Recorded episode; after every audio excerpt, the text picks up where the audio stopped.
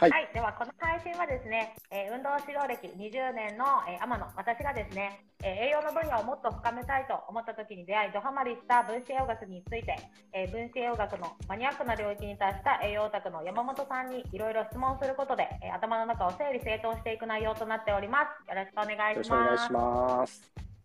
さあでは本日のテーマはですねこはい。んな感じですね。はい、おあの良いと言われているけど実はこれなものについてですねはい、目が飛び出てますね。はいはい。はいびっくりびっくり。えーはい。そうですね。では、これについて、でも本当に私はあのあれでしたね、えー、物理学を学んで、え、そうなの？みたいな、え、これ絶対一応いいいいって言ってるじゃん、みんなっていうのがあって、はい。そうなんですよね。さまざまありますよね、結構。驚きの連続というか、僕も学び始めてからびっくりしましたね、いろいろと。そうやっぱあと日々変わってるんですよね、やっぱあのどんどんこうアップデートされてるって言ったらいいんですかね。そうなんですよ。結構アップデートされてて、日々新しいことが分かってきたりとかしますね。はい。だですね、情報は取りに行かないといけない時代ですね。はい、そうですね。はい、じゃあ早速いきますか。はい、お願いします。はい。まず、まずどのあたりからいこうかなって感じなんですけども、まあ、はいカルシウムの話ってね、結構衝撃だったと思うんですよね。そうですね、いカルシウムはもう本当に、本当に衝撃でしたね。衝撃だったんです。カルシウムってなんかね、普通に店とか行ったらカルシウムプラスとか、ね、形であったりとか、普通にドラッグストア行ったらカルシウムサプリっていうのが売られてるわけで、まあ、そこって、なんか疑いもなくいいもんなんだろうなっていうようなイメージがはいあったと思うんですけども、で僕が一冊で。そうなんです、骨イコールカルシウム。牛乳飲めみたいな。そうなんですよ。骨イコールカルシウムと思ってたものが覆されたっていうところもありますね。で、そのカルシウムっていうのは、まあ、確かにカルシウムは、まあ、カルシウムなんですよね。カルシウムはカルシウムって言ったらちょっとおかしいですけども、はい。ただ、その中にもね、こういう本があるよって衝撃だったのが、善玉カルシウムと悪玉カルシウムみたいな本があるんですよ。ああ、え？何それ？みたいそうですね、みんな、えってなってますよね、多分。な。はい。善玉悪玉みたいな。なった時に、やっぱりカルシウムの中でも、その形態によっては、すごく体で活性状態、まあ、そのいろんな反応を起こしやすかったりとかするっていうような、簡単に言うとそういう話なんですけども、意外と、まあ、結論から言ってしまうと、そういったカルシウムサプリとサプリとかに入っているカルシウムの形態って、結構活性させた状態の形態が入ってますよって話で、で活性型って要は あの反応がしやすくなってるんですねうん。そうなると、骨まで届く前に、いろんな血管のところとか壁とかには反応してしまって、カルシウム沈着とか起こしやすかったりするというような話で、でこれ、カルシウムサプリだけの問題じゃなくて、もっとあの病院で処方されるカルシウム剤とかも結構反応性の高いものが入ってるんですね。だから、意外とカルシウムがいいと思ってカルシウムのやつを大量に摂取すると、まあ、結構ね、そういった一粒って高容量なんですよ、サプリとかって。なると、すごくカルシウムがこう活性型の状態で溢れてしまって、場合によってはそれをうまく使えない方っていうのは、そういった血管の壁とかに付着して、まあ、細胞の機能を弱めたりとか、動脈硬化の原因になったりとか、例えばそれがもし、その神経のところとかね、えーカルシウムが沈着してしまって硬くなったりすると、腰痛の原因にもなったりとかすると、ああ、えみたいな、そんな話ですよね。ですよね。活性化って言われると、なんか、あいい、やった、活性化してるって思って、そう買いたくなっちゃいますもんね。そうなんですよ。だから、まあ、カルシウムは食材から、食材のそういった善玉カルシウムって言われるものは、緩やかに、まあ、反応性がそんなに高くない状態なので、緩やかに骨まで届いて、まあ、骨まで入ってくれるみたいなイメージなんですよね。だから、先ほど言った市販で売られているカルシウムプラスとかっていうのも、どちらかというと添加させてるものって活性状態のものが多くて。ど。うんうんだからまあそれを少量取る分ぐらいには大丈夫なんですけども、うんやっぱり大量にそういうものをサプリとかで取っていってしまうと、まあ、相対的にその結構いろんなエビデンスで出ているのは、カルシウムサプリとかを取っていくと、こうリスクを上げてしまったよみたいな話多いんですよ。なるほど。はい。あれでしたもん、あのウェルビーチェック、私ね、はい。使ってる山本さんたちが開発したウェルビーチェックをですね、やった時に、はい。やっぱカルシウムってこう、足りない不足栄養素でよく出てくるんですよね。そうなんですよね。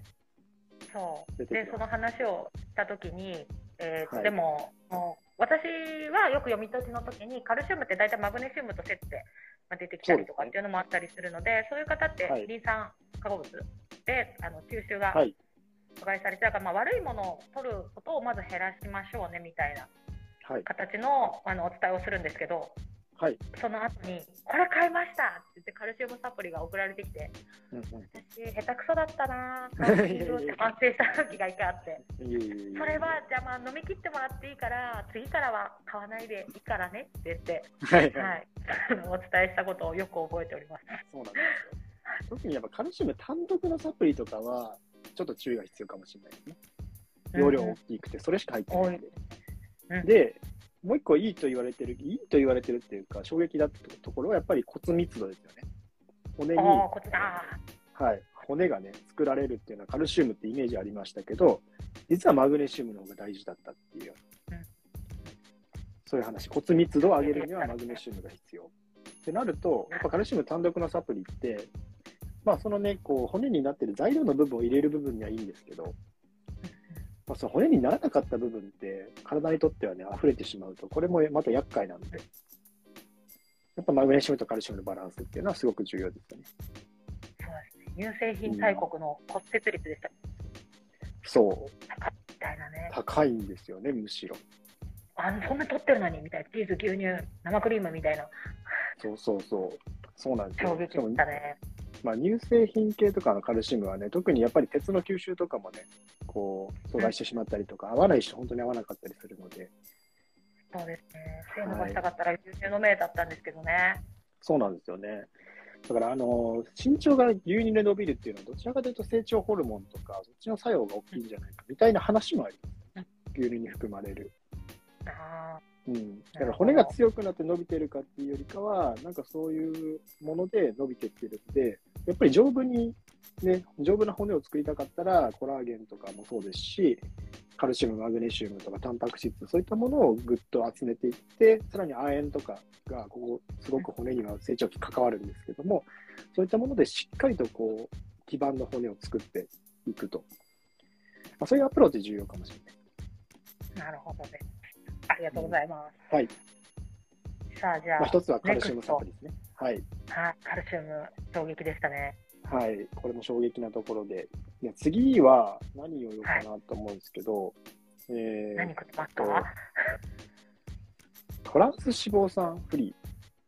ーですね。トラン。ス脂肪酸フリー。ああなんかいいことに聞こえそうですよね。そう、めちゃくちゃいいことに聞こえるんですけども、はい。ちょっと注意点もあって、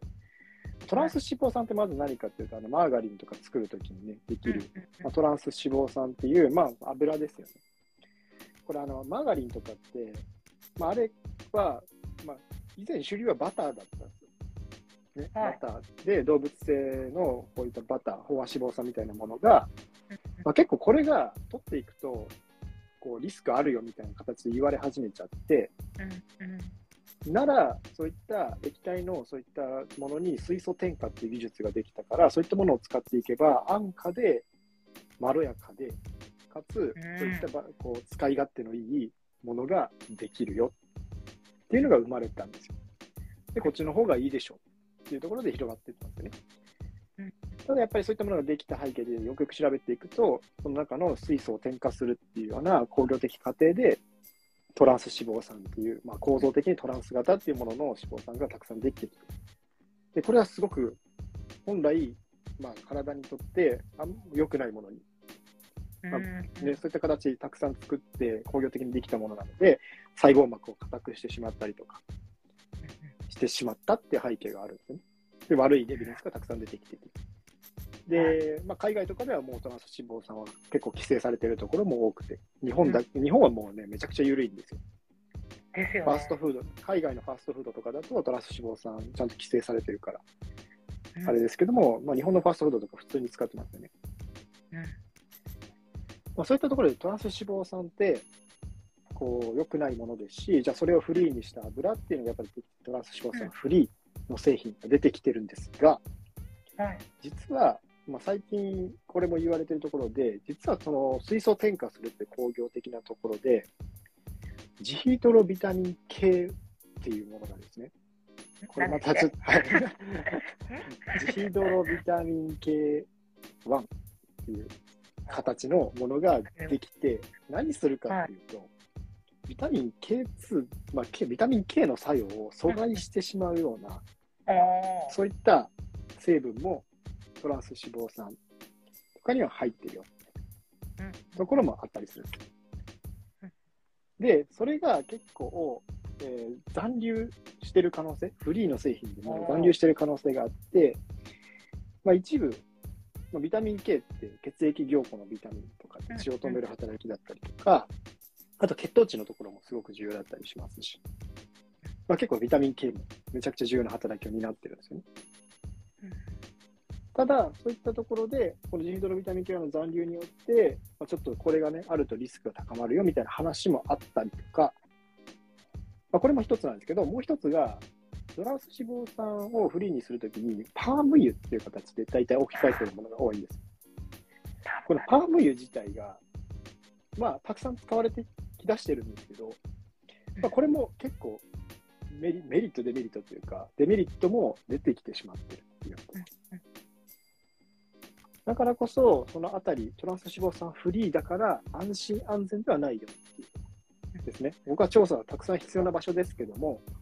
うん、それをじゃあ何に変えてるか、何に代替してるかによって、結局そっちのところでもメリット、デメリットあるから。なるほど。そうですよね。で、かつ、トランス脂肪酸はフリーかもしれないけど、その他、やっぱりその水素添加したときにできるような他の物質みたいなものは取り除けてるかっていうと、それはわわからないですね。残留してるって話もあるし。なるほど。いいことしか大きく言わないですね。そうなんですよ。フリーです。でも、これに変えてますけど、みたいな。そう、だからトランス脂肪酸を確かにもう、これは結構エビデンスが出てるので、トランス脂肪酸大量に取っていくと良くないよって話はあるから、それは避けないといけないんですけども、じゃあトランス脂肪酸フリーって聞いたから安心安全ではないんだっていう話で、うんなるほど。まあ、これも、まあ、メリット、デメリットで考えないといけないですね。まあ、そのあたりとかも結構、え、実はなんかフリーだから良さそうだけど、うん。まあでも注意しないといけないと言われてるものに入ってくるかなと思います。なるほど。うんネクスネクスト。ネクスト。ネクスト。トいや、もうなんかは今日いっぱいもらえるって聞いたんで。はい。えっとですね、次話そうとしてたのが、ココナッツオイルですかね。ココナッツオイルと私ちょっとえって思いました。あのね、打ち合わせした時に。こうココナッツオイルは、はい。これは人による、特に子供、ああ、うんそこですね。ココナなるほど。ッツオイルを、そう、そういうことです。あの大人とかはね、別にココナッツオイルいいんですよ。うんうん。むしろね、えーそういったところで何が問題かっていうと、この前立腺のところ、特に子供の中の男の子ですね。この子ですね。そう、前立腺のし刺激のところで、えーまあ、ここの物質、ちょっと待ってください、成分がね、ちょっと今、ど忘れしちゃって、あれなんですけど、えー確かね、そこの酵素があるんですよ、変換させる酵素があって、うん男性ホルモンに。はいそれを阻害してしまうんですよ。うん。そういうの、油、はい、ココナッツオイルが。ココナッツオイルの。なんで、結構あの、でも、だ男の子、どれぐらい前、成人するまでぐらいですかね。そうですねあの、だから成長期、だから思春期とか特に注意した方がいいかもなとは思います。あのただもう常用って感じです。時々取るぐらいには全然大丈夫だと思うんですけども、まあ、毎日もココナッツオイルがなんかいい、えーから取るとかはい。っていうのは、ちょっと注意した方がいい。えー、ゴーあココナ MCT もあれですよね。そうです、そう MCT もちょっと注意注意した方がいい。そうですよね。結構なんか、アスリート業界だと、あれですよね。あのーやっぱ、が学生でも結構そういう部活やってると、まあ、はいエネルギー不足もあるし、消化力も落ちてるし、で、第2の、あのーエネルギー源として MCT っていう話も出てたりもするので、そうですね。あのなんで、はい。大量は良くない。ちょっと気をつけてねってことですね。そうです。だから、あのそんなに、今大量にまあ MCT でエネルギー補給していくみたいなところは、うんうんあじちょっゃと注意かもしれないっていう話。15×3 みたいな45とかってちゃんとその目安の範囲だったらまあはい。のかなって感じですかね。そうですね。だから、やっぱり細胞分裂早いので、当然ね、よく言う話なんですけど、糖質のそういった解凍系のところの部品作る、まあ、そのん DNA の部品作っていく経路も回さないといけないはずなんですよ。成長するために。体が大きくなっていくんで。だから糖質っていうのも子供ある程度必要で、うんまあ補助的に MCT とかエネルギーの補給源としては、こうね、ケトジェニックみたいなところもありですけども、やっぱこう、ココナッツオイルとかには、これ調べたら 5- 5α リダクターゼっていう形で、その変換するところに酵素があるんですけど、まあ、それを阻害してしまう作用があって、うん。だから成長期におけおいてココナッツオイルとか MCT を大量にこうね、それでもうエネルギー補給とかしてってしまうと、もしかすると良くない可能性が出てくると。まあ、これも多分ね、もっともっと多分調べていかないといけないところだと思うんですけども、でもそうなってくると、えーまあどういうことが起こるかっていうと、男性が女性化していくっていうことですね。おお要は、男性ホルモン的なものがうまく合成できなくなってくるんで、なんかもう男性っぽい男性が減るかもしれない。はい。えちょっとあれですねそんな女性っぽい男性増えちゃうとはい。男性っぽい女性の天野はちょっと立場がそういう問題じゃないですね。そうそこの、もしかするとそういう社会課題もつながってくるかもしれないので、でもそれは全然わかんないです。でもそのココナッツオイルとか MCT をガンガン使ってる人ってまだまだ少ないと思うんで、えそれはこう身体的にですか？メンタル的にですかたなんかで。も男性ホルルモンの作用ですよね。ああそっかそっか。男性ホルモンっていうところが多分ポイントになっていて、うん。うんただこれ逆になんかはい。など。ウェルビーチェックでありましたもんね。なんかこの人女性なのかっていう男性とかって結構例多いですよね。多いですね。でも多分ね、あれはまた別の問題もあるかもしれない。ああそっか。MCT 別に飲んでないか、なるほど。そうなんですよ。もしかすると、まあ、MCT オイルとかこうフューチャーされてきてる中で起こりうることとしては、そういうこともあり得るかもしれないけど、でもまあそこをね、なかなかこれが原因で特定するのって難しいんで、うんうん。いやでもそれここもしはい、知らなかったらねいいものだと思ってガバガバガバガバいっちゃう可能性もあるんでそうです。ただ MCT オイルないとはめちゃくちゃ使えるものでもあるので、まあ、あのうまく取り入れていくっていうのは有効だと思うんですけども、まあ逆に言うとね、大人、例えば前立腺がんとか、大人が前立腺がん予防のために、こういった中鎖脂肪酸系のココナッツオイルとか MCT オイル取っといた方が、そこはいいですよね。過剰じゃなくするってことですよねまあ、むしろ大人はしっかりと補給していってももしかしたらいいかもしれない。そういったリスクを下げられるのであれば。うんうんただ大人と子供はやっぱり成長の度合いが全然違うので、そうですねはい。まあ、そこの良し悪しっていうメリット、デメリットは変わってくるし、MCT オイル自体は面白いです。めちゃくちゃ面白いものなので、しかも子供のまあそういったアプローチにも使えると言われているものではあるので、ただまあそういったのも言われているよっていうのは知っておいた方がいいうんメリット、デメリットを知った上でってことですね。そうです。いいと言われてるけども、本当に実は何、何、何っていうようなもので、だからもう世の中のことにはメリット、デメリットが全然こうあるんですよ。それはもう知っておかないといけないというか、まあ、MCT はいいものなの、悪いものなのじゃなくて、どっちもあるよっていう視点ですよね。うん、なるほど。これすごく大切にすね。はい。これは僕はすごく大切にしてる視点なんですけども、どっちかで決めることって結構世の中の世の中のこと難しくて、うんうん。はい。だからねこれ、はっきりさせたくなっちゃうけど。そう、はっきりさせたいんですけど、はっきりできないんですよ。うんうん科学の世界って言い切ることってできないんで、うんだから何々の可能性があるとか、何々かもしれない。でも、このデータではこう言われている。でも、また一方で反対の意見もあるっていうようなところを戦わせて、じゃあどっちの方が多くて信頼性の高い情報なのかっていうのを、また研究していく方がいて、でそれを持って、こう言っていくんで、結構全然逆の、ね、エビデンスバーンと出てるようなものとかあるんですよ。うんだからまあいろいろ言われていることは、まあ、あの一つの情報として取って、メリット、デメリットを判断していくっていう、それ大切かなと思います。なるほほど。その目線を常に持っていきたいですね。そうですね。さあ、じゃあ、はい。もう、まだありますか？もじゃあもう一個だけ。お願いします。これね、これ運動してる人とか特にあれなんじゃないかなと思うんですけど、グルタミンっていうものですね、グルタミン、腸の、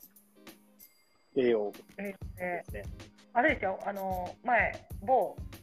ムキはいムキマッチョのジムにはい行った時があったんですけど、あの、そこの、はいそこで栄養を学んでいた時に、あの、はいもうその、その、今から言っていただくそのグルタミンの信者の方うん々に、うんうん。何にでもグルタミンってグルタミン言って。て、そうよね はい。まあ、グルタミン自体はアミノ酸なので、しかも筋肉とかね、そういった運動のところにもいい働き持っているので、グルタミン自体は使えるものなんですよ。しかもアミノ酸の20種類の中に入っているんで、絶対に体に必要なものなんですよね。うん、うん、で、さらに腸の細胞、腸活にもこれめちゃくちゃ有効でうん、グルタミンとかって、えー腸のそういった小腸の上皮細胞、まあ、腸小腸の細胞の生まれ変わりとかにすごく関わっているものなんですよね。新陳代謝に。だから絶対必要なもの。そうです、話したんです。あの、グルタミン、あれです、あの、コロナ流行り始めた時に、はい。支給してもらえて、はい。某国の、あの、ビタミン D みたいな感じで、はいはい。グルタミン買そうって、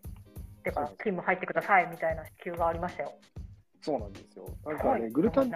そう、グルタミン自体はすっごく有益なものなんですが、最近分かっていることとして、これもあの人によるっていうところで、がん細胞、おお、ああ。はい、がん細胞の増殖にグルタミンが使われてってしまってるっていうようなところがあるので、もうがんを発症して、例えば、でそれ戦ってる方とかが、グルタミンとかを大量摂取してしまうと、その経路、グルタミンによってがん細胞の増殖経路をアップしてしまって、よりですね、そっちのがん細胞が元気になってしまうっていうようなことが起こる可能性が言われてます。なるほど。はい、これ、がんの代謝経路みたいなものが、まあ、いろいろ研究されている中で、今まで糖質だと思われて。がん細胞で糖質をこう、ね、ガンガンガンガン、えー使って成長していくようなもの。っていうところで、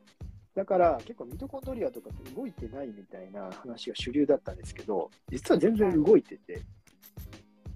むしろ糖質よりもそういったグルタミンっていう栄養素の経路ですね、そこが入っていくことによって、すごく活性化してるっていうことが一つ出てきてます。だから、ちょっと注意しないといけないのは、もし、まあ、自分がそういったがんとかで、えー目があって、それを、まあ、日々ね、人間はがん細胞できてます。それを自分のそういったあポトーシスとかがん細胞を倒す能力で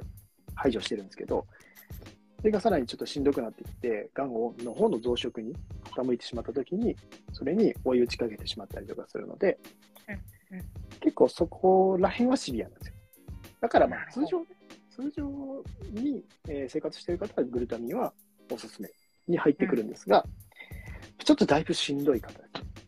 すね。うん怪しい方っていうのは少し注意していくっていうところですね。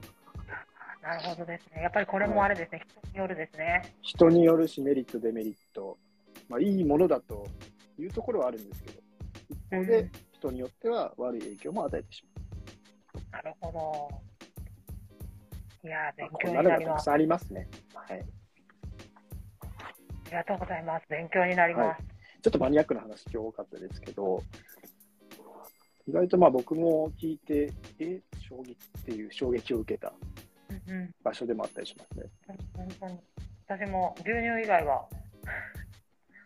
あ、はあって言いながら、うんうんうん。はい。じゃあ、やっぱりあれですね、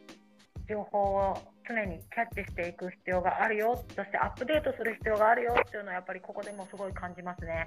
そうなんですよ。やっぱりですね、まあ、こういった栄養の分野って、まだまだ日本研究弱いですし、うんまあこういったものって海外からやっぱり来るんですよね。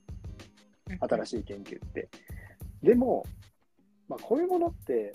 いわゆる医療の領域って、やっぱりもうそういったものがたくさん研究されて、もう絶対こうだよねっていうところが採用されていくんですよね。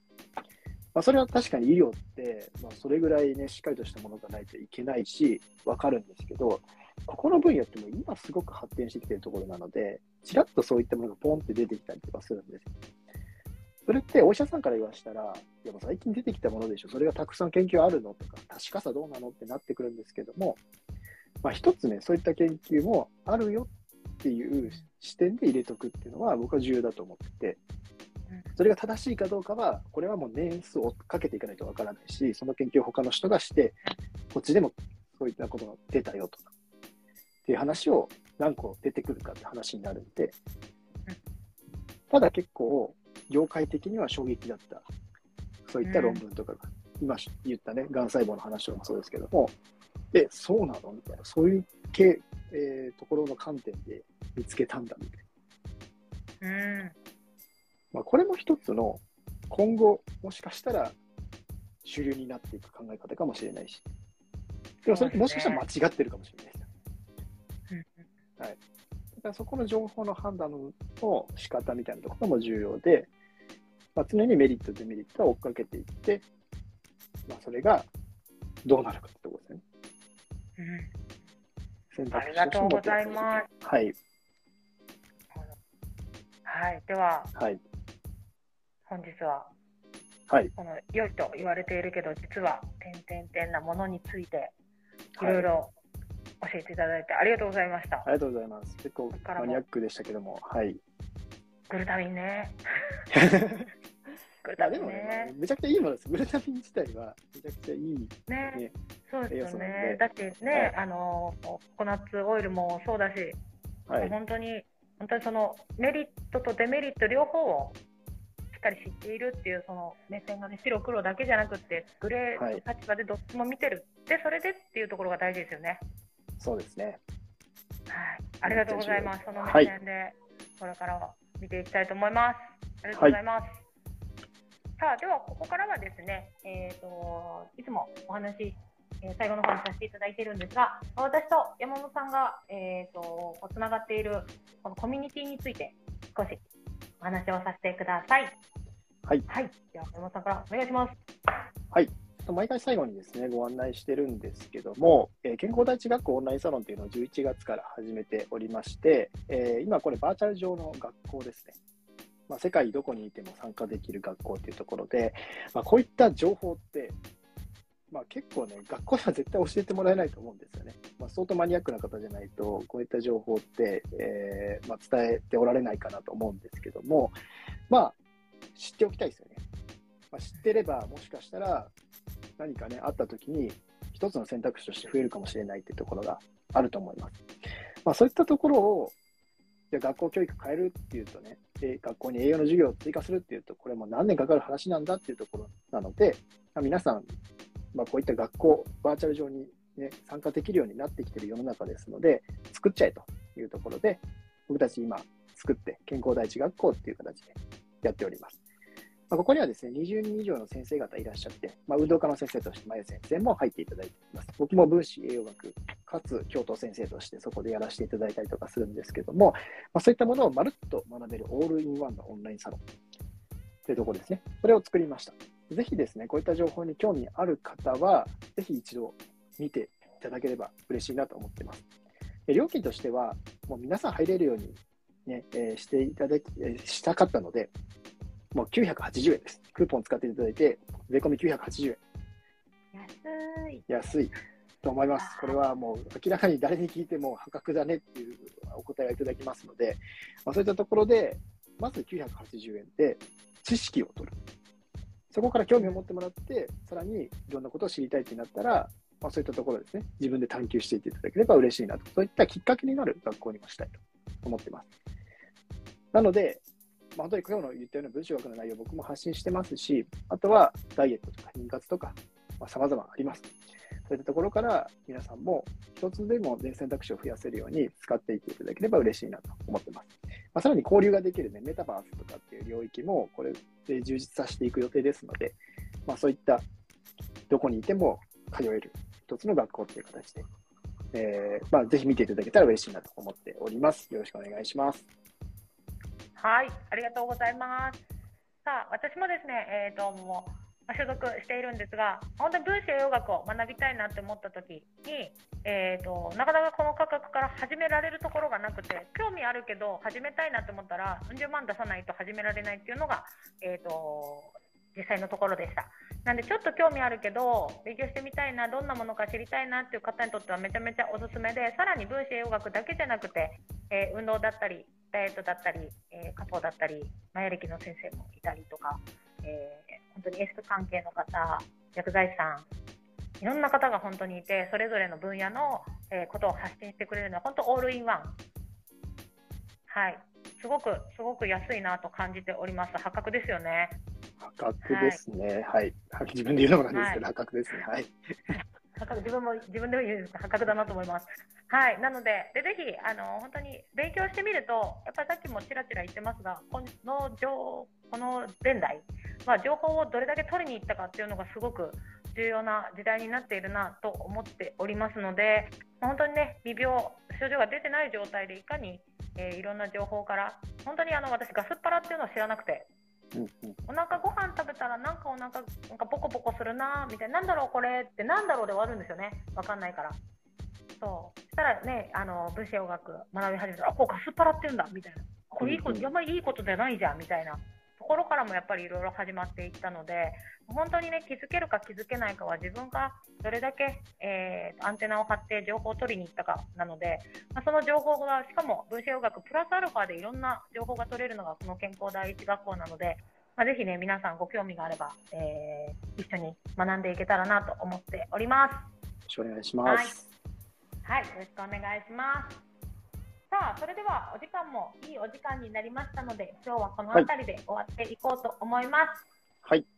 はい。山本さん、今日も、えー、私の頭の整理整頓、そしてアップデートにお付き合いありがとうございました。ありがとうございました。はい、ではまた皆さん、毎週お願いします。水曜日ですね、12時、ちょっとお昼の時間でやっておりますので、まあ、お昼休憩とかでもしお時間があれば、定期的にやっておりますので、遊びに来てください。